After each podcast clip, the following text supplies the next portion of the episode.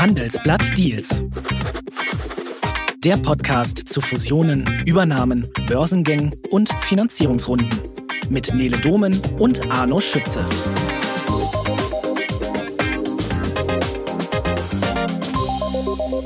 Ja, und das ist leider nicht ganz wahr, denn äh, der liebe Arno ist heute mal nicht dabei.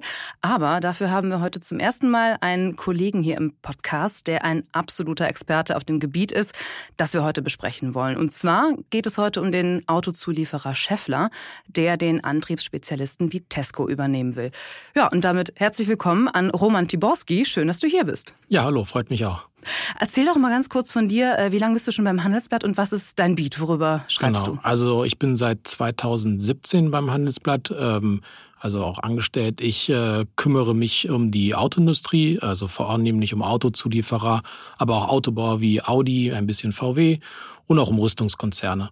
Und äh, ja, hier dieser Deal äh, zwischen Scheffler und Vitesco ist Der natürlich schreit ja etwas. dir, genau, ja. richtig. Das ist etwas, was dann noch schon äh, auch in meinem Bereich fällt. Ja. Mhm, genau, also deswegen bist bestens geeignet, äh, heute hier bei uns zu sein. Schön, dass du da bist. Genau, weil wir schauen uns ja heute einen Deal an, ähm, bei dem eine Seite zumindest nicht so direkt gefragt worden ist, ob sie denn gerne mitmachen möchte. Und auch wenn es keine feindliche Übernahme in dem Sinne war, so ganz freundlich ist das Ganze ja auch nicht. Denn Vitesco hat, äh, so wie wir das wissen, eigentlich gar keine Ahnung gehabt, äh, bevor diese Pläne von Scheffler öffentlich gemacht wurden. Und ganz einfach ist das auch nicht, weil Scheffler ist ja schon längst drin in Teilen bei Vitesco. Ziehen wir alles auseinander, aber erstmal vielleicht von vorne. Roman, wer genau ist denn Vitesco? Also äh, Vitesco ist, äh, wie du schon gesagt hattest, ein Antriebsspezialist und ähm, das ist im Grunde genommen gehörte Vitesco früher dem Autozulieferer Continental, die auch im DAX notiert sind. Das ist die Antriebssparte von Continental gewesen.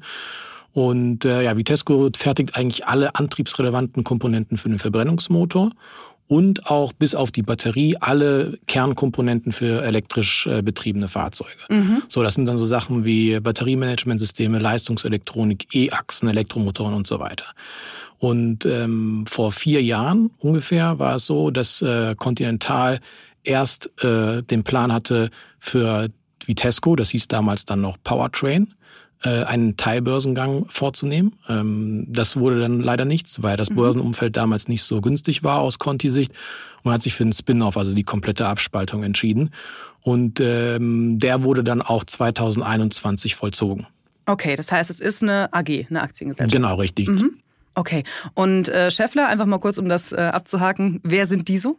Genau, Scheffler ist äh, auch ein Autozulieferer, aber in dem Fall machen sie, die machen nicht nur äh, Antriebe, sondern haben auch ein Industriegeschäft und auch Autokomponenten, äh, die über den Antrieb hinausgehen. Also ein, sag ich mal, ein vollwertiger Autozulieferer.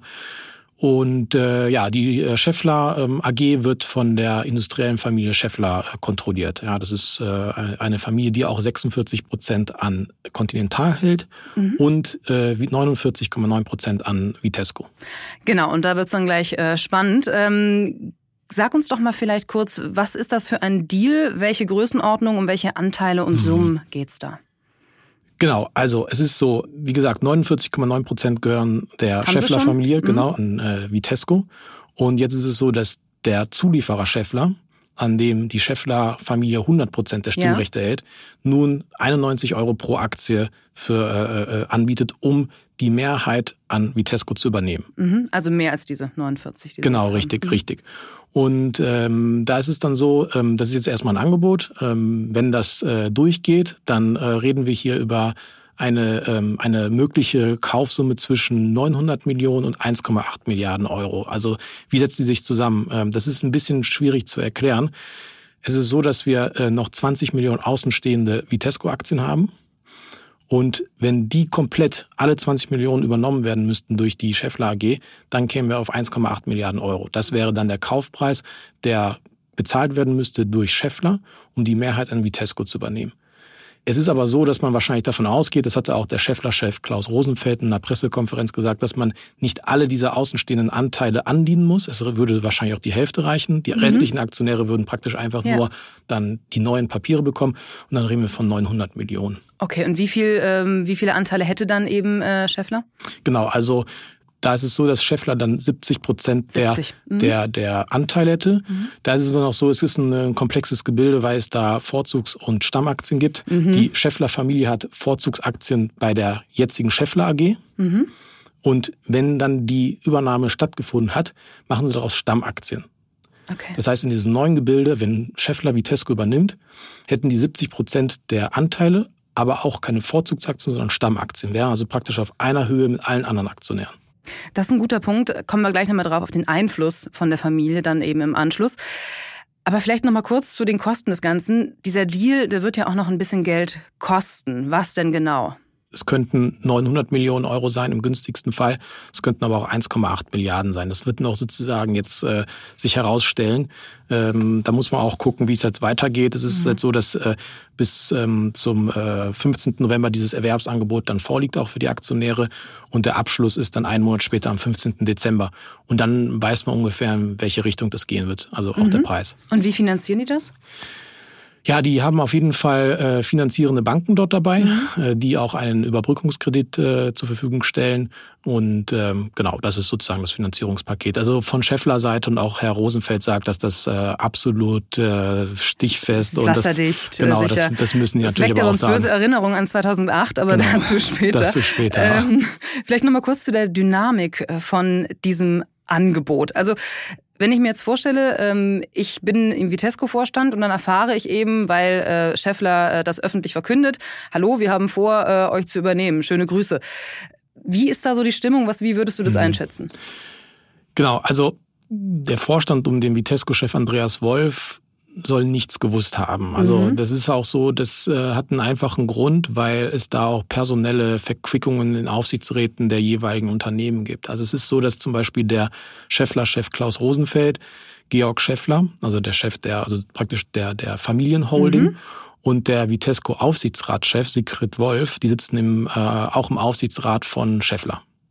So, und da ist es dann so, dass natürlich dann da keine Kommunikation vorliegen darf, weil diese Verflechtungen dann, also im Vorfeld absprechen, das ist halt dann ein bisschen schwierig. Mhm. Ja, das darf halt eben dann nicht raussickern. Und so kommuniziert das Scheffel auch offiziell. Ob da wirklich gar keine Kommunikation stattgefunden hat, das wird sich wahrscheinlich nicht nachweisen lassen. Okay. Mhm. Für wie wahrscheinlich hältst du das? Ja, also ich meine, klar, ich, wenn, ich glaube dir das jetzt erstmal. Das ist eine böse Frage, ja. Ich glaube dir das jetzt erstmal. Ich, ja, also wenn man, es ist ja auch noch so, dass der der der Aufsichtsratschef von Vitesco, also Siegfried Wolf und äh, die Cheflers, sind auch enge Vertraute. Also wenn man da gar keine Hinweise gegen, also mhm. Ja, mhm. weiß ich nicht. Also halte ich für nicht ganz so realistisch, aber ich will denen natürlich nichts vorwerfen. Also Klar. Ich, ähm, genau. Und ja, wie, wie, wie wird das der Vorstand äh, aufnehmen? Ähm, es ist so, dass, dass man schon zum Bekanntwerden dieser Spin-off-Pläne 2019, da hatte man eigentlich auch viele Industrievertreter und Investoren, da hatten sich schon gewundert, warum man nicht direkt, also warum Schäffler nicht direkt die Mehrheit annimmt äh, der Anteile. Dieses, diese Spekulation war man seitdem. Und zwischenzeitlich hatte ja dann auch die äh, Scheffler Holding, die hatten ja ursprünglich nur 46 Prozent der Anteile, auch noch die Anteile auf 49,9 erhöht. Das heißt, da war dann auch schon wieder die Frage, warum mhm. macht man mhm. das dann nicht? Mhm. So, das heißt, mhm. der, der Vorstand von Vitesco, der musste früher oder später sowieso damit rechnen, dass da dieses Übernahmeangebot kommt. Okay, und jetzt heißt es ja eigentlich äh, immer wieder, naja, wirklich wehren können die sich ja hm. eh mhm. nicht dagegen. Warum ist das so? Erklär genau. das doch nochmal kurz. Also einerseits natürlich wegen der überragenden Mehrheit der Scheffler-Familie ähm, an, an Vitesco, das sind 49,9 Prozent. Naja, und äh, der Aufsichtsratschef von Vitesco, Siegfried Wolf, hat auch nochmal 5 Prozent. Also und der ist ja, wie du sagtest, eng mit den, mhm, genau. Und mhm. der Chef. Also diese fünf Prozent könnten schon mal, könnte man als relativ sicher auf der anderen Seite sehen. Ja, genau. Okay. Und, und mhm. der Chefler-Chef selbst, also Klaus Rosenfeld, hatte dann auch in der Pressekonferenz zu diesem Übernahmeangebot gesagt, dass, dass das eigentlich nur Formsache sei. Okay, verstehe. Gut, dann stellen wir uns doch jetzt mal vor, dass das Ganze funktioniert. Ähm, wie groß würde denn dieses gemeinsame Gebilde werden, mhm. das da entsteht, dieser Autozulieferer äh, aus Zweien zusammengeschlossen? Also wenn wir jetzt mal auf äh, Umsätze, operatives mhm. Ergebnis schauen, Mitarbeiterzahl, gibt's da Größenordnung? Genau. Also der Umsatz würde bei Stand jetzt 25 Milliarden Euro liegen. Mhm. Ähm, wenn du das einordnest bei anderen genau, Autozulieferern? Damit würde man schon in die Top 10 reinkommen, okay. der größten mhm. Autozulieferer der Welt.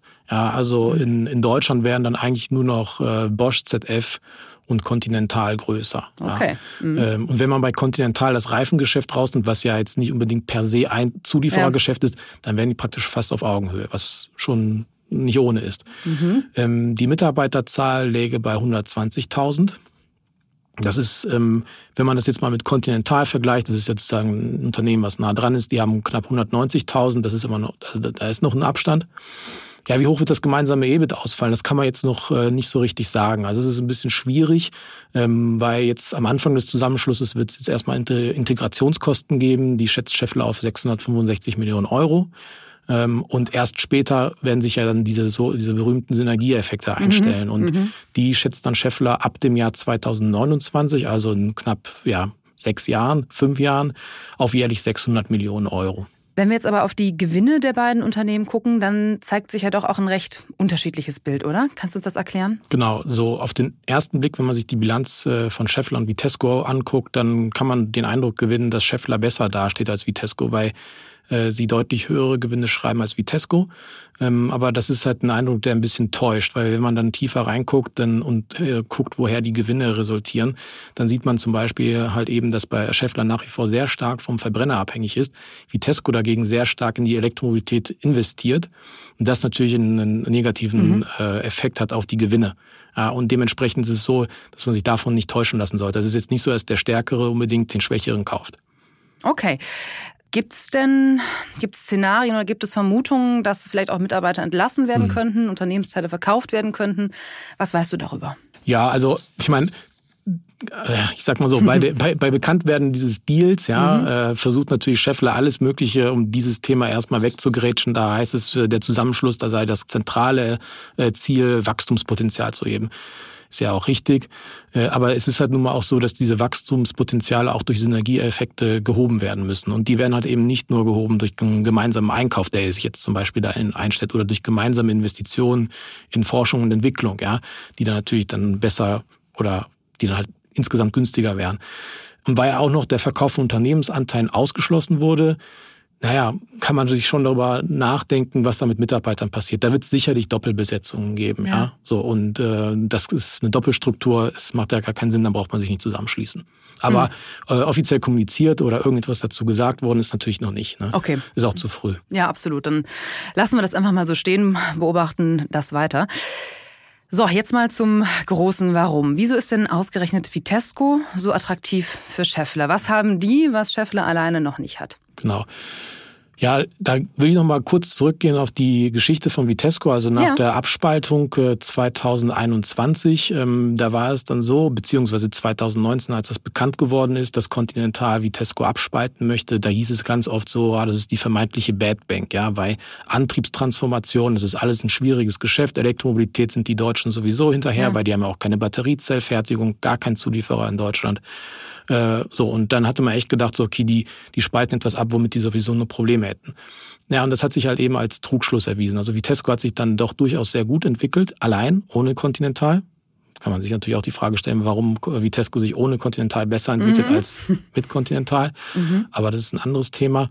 Ähm, jedenfalls hat Vitesco sehr früh auf das Thema Elektromobilität gesetzt. Ja, die haben sehr früh äh, auch dort Investitionen getätigt. Auch schon vor der Abspaltung? Schon vor der Abspaltung, okay. Mhm. genau. Äh, sehr stark investiert.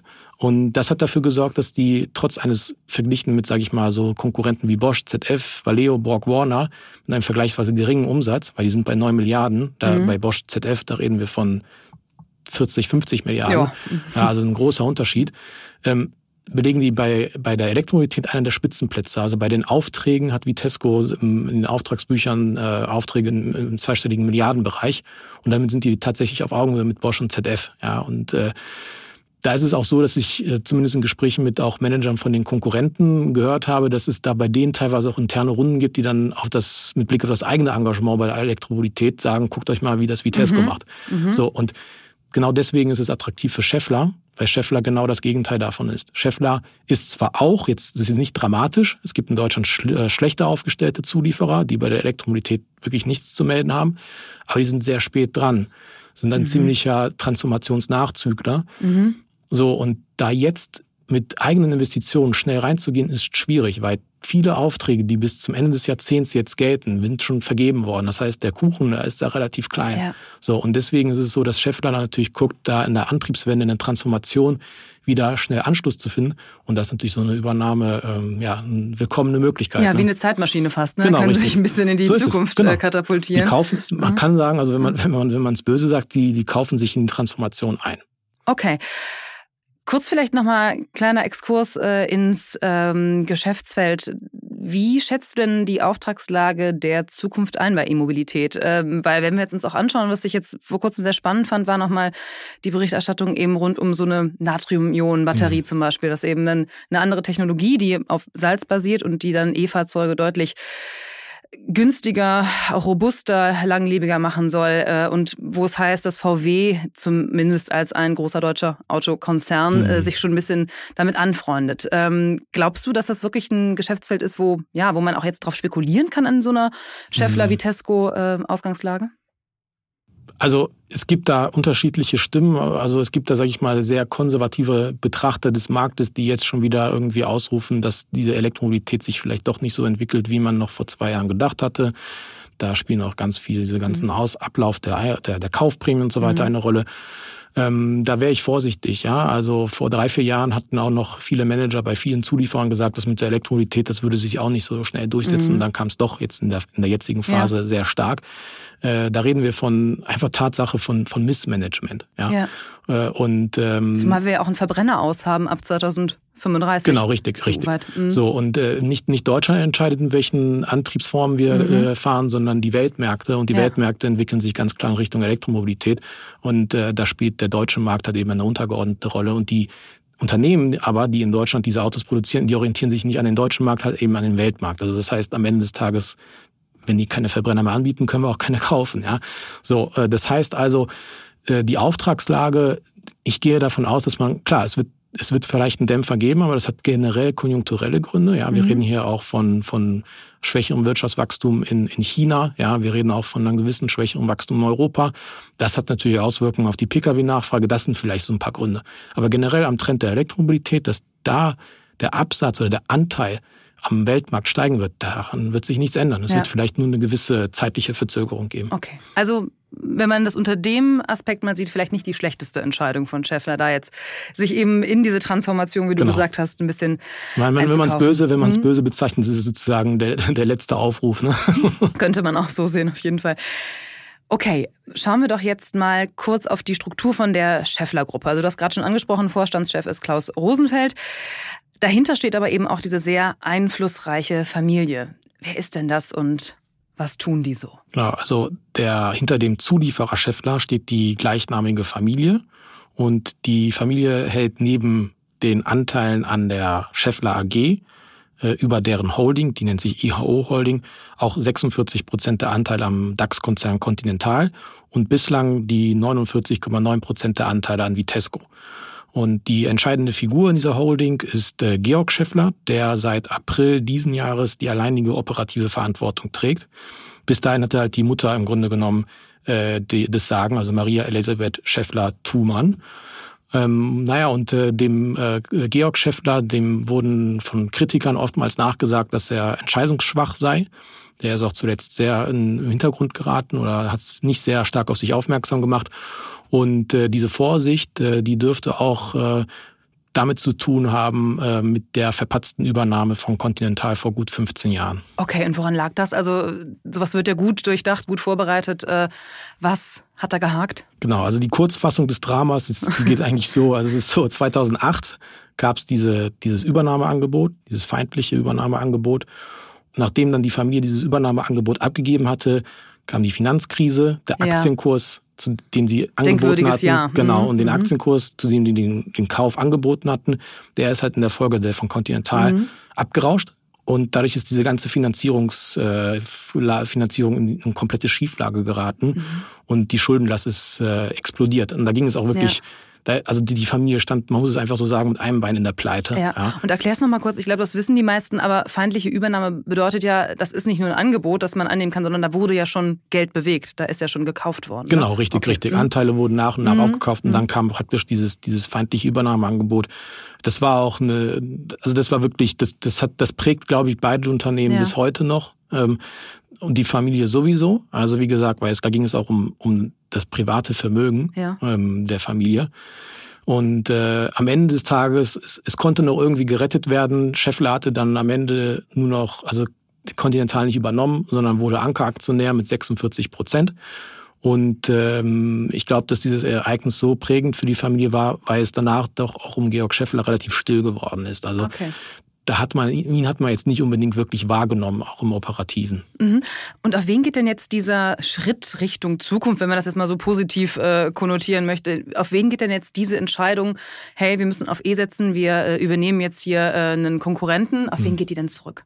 Ja, also Konkurrent, das ist vielleicht ein bisschen hart gesagt, das ist ja im Grunde mhm. genommen so ein, ja, eine Tochtergesellschaft fast schon, weil das gehörte ja, ja. auch zu, zu, mhm. zur, Scheffler Holding. Mhm. Ähm, ich gehe mal stark davon aus, dass da der Sohn äh, in Absprache mit, äh, sag ich mal, einflussreichen Leuten auch im Aufsichtsrat oder Management äh, auf die Idee gekommen sind, dass es doch vielleicht jetzt Zeit ist, da bei Vitesco zu handeln, mhm. um dann vielleicht zukunftssicherer zu sein. Okay. Es ähm, lag aber auch schon wirklich vor der Tür. Also genau, es lag vor der Tür und äh, eigentlich müsste man auch sagen, dass es dennoch spät kommt, mhm, äh, mhm. weil wenn man, so wie eingangs erwähnt, wenn man das gemacht hätte oder wenn man das schon, wenn man schon 2019, als diese Pläne bekannt wurden, dann schon darüber nachgedacht hätte, okay, wir könnten ja mal vielleicht auch Vitesco komplett übernehmen, das hätte, das wäre günstiger gewesen. Okay. Ja, also der Aktien, mhm, mhm. am Ende, also 2021, sagen wir mal, war der Aktienkurs 50 Prozent niedriger als ja. jetzt. Ne? Okay, also allzu progressiv können wir diese Entscheidung jetzt nicht äh, Gut. nennen. Mhm. Ja, die Familie sagt man, äh, agiert umsichtig und mhm. äh, vorsichtig mhm. und vielleicht auch, wie du sagtest, aufgrund eben dieser äh, kann Erfahrung. Sein. Genau, es kann sein aufgrund dieser Erfahrung und, und man denkt natürlich langfristig und man betont immer wieder, dass man ein familiengeführtes Unternehmen ist, dass man diese Kultur der Familie Familienunternehmen dort etablieren will. Und da läuft es alles vielleicht so ein bisschen gemächlicher, aber dann vielleicht auch dauerhafter ab. Aber das werden wir ja sehen. Okay. Du hast es vorhin schon mal kurz äh, anklingen lassen. Also ein Teil oder ein Merkmal des Deals ist ja auch, dass die jetzigen Vorzugsaktien der Familie in Stammaktien umgewandelt werden soll. Und das bedeutet ja in der Konsequenz, wie du sagtest, dass sie gleichgestellt sind auch mit anderen Aktionären. Wie ist das zu verstehen? Also verliert die Familie dann auch ein Stück weit Einfluss dadurch oder wie würdest du es bewerten? Nee, also technisch gesehen kann man sagen, klar verliert sie einen Einfluss. Stimmrecht? Ja, richtig, mhm. ja. Ähm, also das eine alleinige Stimmrecht. Mhm. Ähm, genau, weil bei dem künftigen Scheffler-Vitesco-Konstrukt dann äh, ähm, auch alle Anteilseigner ein Stimmrecht erhalten. Faktisch aber ist es so, dass die Familie trotzdem die Kontrolle behält, weil, also das war auch in der Investorenpräsentation äh, von Scheffler zu sehen, die Holding wird nach wie vor 70 Prozent der gemeinsamen Anteile von Scheffler und Vitesco halten. Die beschreiben das auch als eine Vereinfachung der kompletten Struktur, ja. Also dass ja. man dann nicht mehr irgendwie Vorzug Stammaktien und irgendwie verschiedene Stimmrechte, Nicht-Stimmrechte, ein Stimmrecht oder eine Aktie, ein Stimmrecht. Die Aktie von Vitesco ist ja bei Bekanntwerden dieser Übernahmepläne durch Scheffler zwischenzeitlich um 20 Prozent nach oben geschossen. Was ist denn da jetzt perspektivisch für Aktionäre drin und wie viel wird es im Streubesitz geben? Genau, also im fusionierten Unternehmen wird dieser Free Float bei etwa 30 Prozent liegen.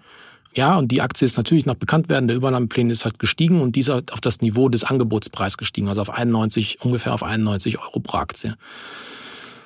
Ja, und äh, gut, ich meine, Scheffler sagt selbst, die, dass sich die Transaktion erst äh, 2026 erstmals positiv auf den Gewinn pro Aktie auswirken wird. Das müssen wir mhm, mal dann abwarten. Mhm. Ähm, da kann ich zu nichts sagen. Ich will auch die keine Prog fehlt, ja. Prognose keine abgeben. Ähm, sie versprechen auch zudem dann auch äh, eine Dividendenausschüttungsquote von 30 bis 50 Prozent. Risikofaktor, vielleicht nochmal bei dieser Geschichte, einfach nochmal um das äh, abzuschließen, das Thema.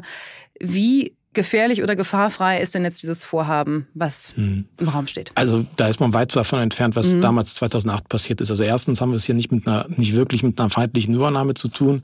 Mhm. Man hat sowieso schon den Großteil der Anteile.